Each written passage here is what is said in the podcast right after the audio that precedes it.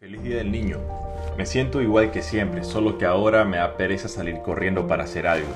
Hacer a los muñecos pelear ya no me envuelve el mundo, sino que en realidad se ve absurdo ante las tantas cosas importantes que supuestamente debo hacer.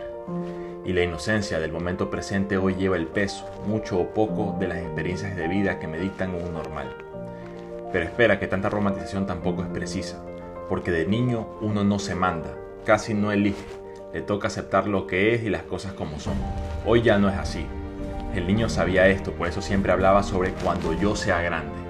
Esa frase con potencial infinito, al recordarla en parte me motiva, pero por otra parte me hace dudar. ¿Qué estoy haciendo hoy para vivir cumpliendo la expectativa de ese niño y hacerle saber que el mundo adulto sigue siendo igual de divertido? Feliz Día del Niño.